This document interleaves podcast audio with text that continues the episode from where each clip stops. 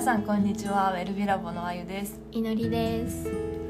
あゆさうん。最近さ、私ねなんかあのたまたまちょっと思い出してた人がいて。思い出してた人。でそしたら夜中にさパッと目が覚めて何時だろうと思って携帯を見たら、その人から連絡が来てたんだよ。何それ？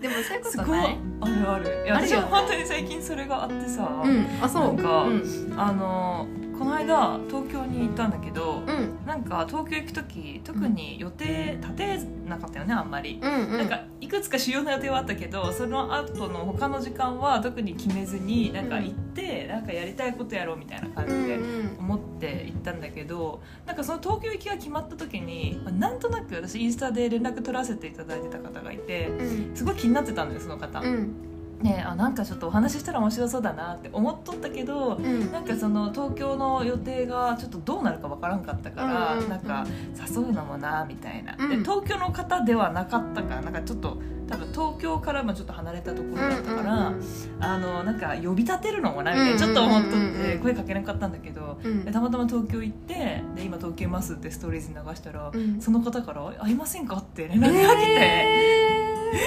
みたいな。こんなことあるみたいな。なんかそう、うん思っとったことがなんかこう本当になんか現実になるみたいなこと、うん。感覚が最近すっごくよくあって、うん。そう。なんかなんだこれはみたいな。すごいなんかあゆの あの会いたい会ってみたいみたいな気持ちがうん。通じ取ったんだろうねかな。なんかそう会ってみたいもだしあとやってみたいとか。う、んうんうんなんかまあそのために自分が動いてそれがやってくるパターンもあれば、うん。思ってたらやってきてくれるえそうパターンもあったりして。なんか自分で頑張って掴みに行くっていうよりも、うん。なんか向こうから自然とやってくるそうみたいな。そうそう本当にそういう感覚があって、うん。なんか仕事もそうなんだこういうのしてみたいなって最近結構思ってることがあって、思ってたらそれがなんかこううんお話としていただけたりとか、なんかすごいななんだこれはみたいな感覚、うん、なんかもうそのフェーズに乗ってしまえばうん。めっちゃ楽だし快適だと思う、うん、なんかさよくさ本当 SNS とかでさ引き寄せの法則とかさ、うん。言ってる人たくさんおるじゃん。うん。なんだそれって思っとったんだよ正直。そうなんだ。そう。私はあんまり信じてなくてそういうあそうなんだ。スピリチュアル系な感じの、うんうんなんか引き寄せって何？みたいな思ってたんだけど、いざなんか自分が本当にこう願ってやってくるとか、なんかこう思ってたらそれが形になるみたいなことを体験すると、これ引き寄せなのかみたいな。なんかやっぱり何事もそうだけどさ自分が体感して初めてうん。うん信じられるみたいな、そうだね、うんうんうん。すっごいそれを感じて。そうだね。うん何事も自分の経験じゃないと語れないよね。いやそうそうなんよ。だからなんかどれだけいいものですよって言われたとしても、うん。やっぱりなんかそれを実感できるまではうん。信じられないというか、そうだよね。本当にみたいな。私はそうじゃないかもしれないみたいなね。そうで自分もそういう人間だったからなんか本当に体感すると、うん。なんかもう自信を持って伝えられるというか。そうだね。引き寄せまあ引き寄せを伝えてるわけでもないけどあそう伝えてるわさけでもないんだけど、ね、なんかでもそれって真理だなってすごい真理っていう、真実だなってすごい思う。うんうんうん自分でなんかこうしてこうしてって生きなんか自分の力で生きているって感じれば感じるほど、その引き寄せとかそういう自然な流れからは遠ざかっていくと思っていて、なんか自分がその結構何回も言ってるかもしれないけど生かされているっていう、うんもう土台の状態でいると、なんかその波がうん。うんこっちに行ったらこうなるっていうその波にすごい乗りやすくなる、うんうんうんしかその波で生きられるみたいな。ね。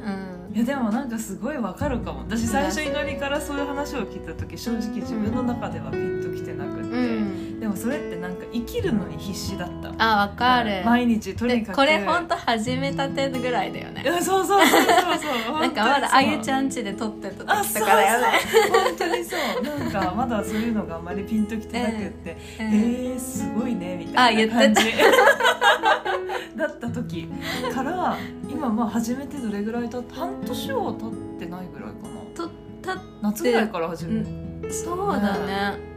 いつだっけ？忘れちゃったね。そう。でも夏から今まあ冬になってるから、うん。まあ、結構こう時間が経つ中でやっぱりすごい私も変化がたくさんあってうん。今改めてこう話を聞いた時に、あなんか自分がこう必死に生きるっていうよりかは、ちゃんとこう生かされてる感じっていうのをなんかこうつかめてきたというか、うんうんうん。あそれってそういうことなんだみたいなのをやっとこう理解できるフェーズに行けたからこそ、うんうんそうやってなんか回り始めたみたいな、うんうんすっごいそう出来事としてうんね。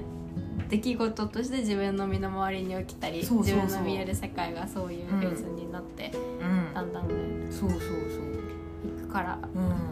いやそこのフェーズにじゃあ乗れるようになってきたんかも、でもみんななんかそれでうん。いいと思ってるのにな,、うん。ななぜかね、うん。そうじゃない、うんもっと大変な方を選ぶ人の方が多いよね。あそうだよね。なんかもう多分それしかなないというか、うん。自分でこう可能性をさ多分もう。なぜって思っちゃう。うん。狭めてしまうって言ったらちょっと違うかもしれないけど、うん。まあ、必死なんだよ結局みんな毎日、ねうんそこまで一日一日してさなんかさ執着生命に執着する必要あるかとか思って思ってるんだよね。またへんてこなことを言っちゃうんだけどさ。うん、でもなんかそこの執着が取れた時にやっとこう何か感じられるものとかはある気がするよね、なんかまあこう手放した時にってたらちょっとあれだけど、そう、うん。なんやろ例えばさあの家族がいて子供がいて子供のためにとかさ、やっぱみんな考えるんだと思うんだけど、うん。その金を稼がないととかさ、うん。ちゃんとしご飯を食べさせないととか。あるね、なんかそういうのもちろんいいと思うんだけど、なんかその執着も全部なんだろう捨てちゃえばもっと楽になるのに、うん。いやでもさやっぱりそこをさ手放すなあのっていうのは結構勇気がいることでもあるじゃん、でそのためにはなんか自分の欲求自分のことをまず手放さないといけないかなと思っていて、自分のこと、うん。なんか子供をってなんかどうしてもその対象があるとそこに執着しちゃうんだけど、うん。まずは自分がなんかその自分がこうしないといけないとか、自分が子供のためにこれをする自分でいないといけないっていう、うん。そのそこの自分がっていう、自分への執着をあのもうちょっとフラットにできると、うん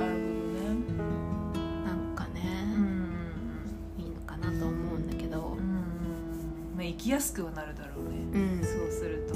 生きやすくなるしなんなんだろうね。そのさ生かされているって言葉ではいくらでも言えると思うんだよ、でも本当の意味でなんかこの世界の全部一つの世界の中の1ピースとしてだじゃなくて、本当にこの全部が自分みたいな、見えてる世界も全部自分っていう、ちょっとうまく言えないけどなんか私はそういうのはヨガをしてる時にすごく感じるんだけど、まあ、みんなそれぞれその感じるタイミングとかあると思うけど、なんかそういう感覚になれたらちょっと腑に落ちてくる。で、大ちゃんみたいにだんだんこう現実っていうかその起きてくる出来事に反映されてくるかなと思う。うんうんうん。いやでも本当まさにそうだとでもやっぱりそれって私もこうなるまでにはたくさんこう悩んだりとか迷ったりこう自分が今それを手放すことが本当に